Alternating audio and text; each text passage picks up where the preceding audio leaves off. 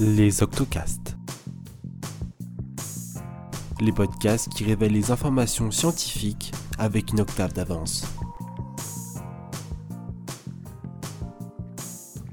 puisqu'entre au Panthéon la première femme de notre histoire, honorée pour ses propres mérites.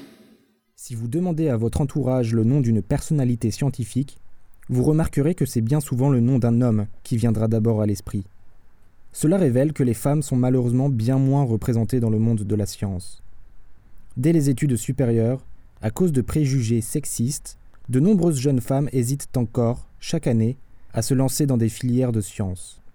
Pour ce reportage, nous nous sommes donc emparés du sujet par le biais du théâtre et de Marie Curie, qui reste aujourd'hui l'une des femmes scientifiques les plus connues. Et si une pièce de théâtre pouvait aider à combattre ces préjugés sexistes?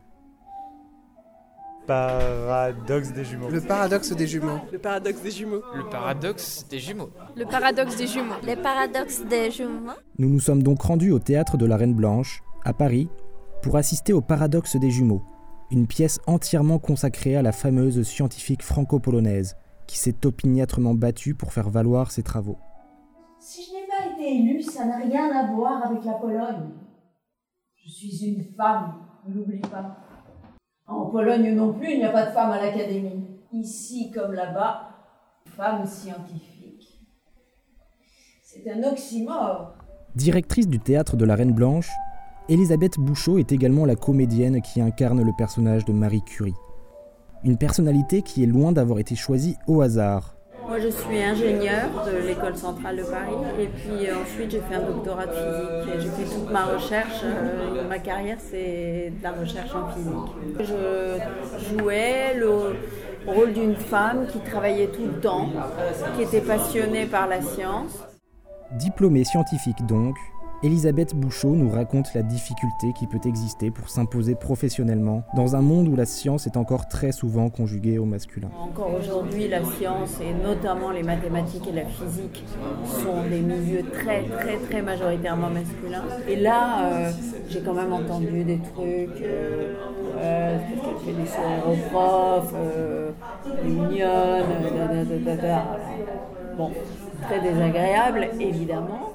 Une expérience de vie peu agréable, qui justifie d'autant plus sa position de porte-parole d'une femme scientifique au théâtre. Et pour elle, cet engagement est aussi un moyen d'inspirer les jeunes filles à se lancer dans des études de sciences. C'est aussi une façon de dire aux jeunes filles, vous pouvez vous identifier. Et les filles, allez-y, euh, c'est un exemple à suivre.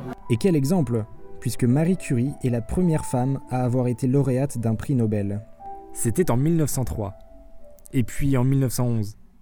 Le prix m'a été décerné pour la découverte du radium et du polonium. Et oui, car les femmes aussi peuvent faire avancer la recherche scientifique et recevoir un prix Nobel. Mais le travail de la comédienne ne s'arrête pas là.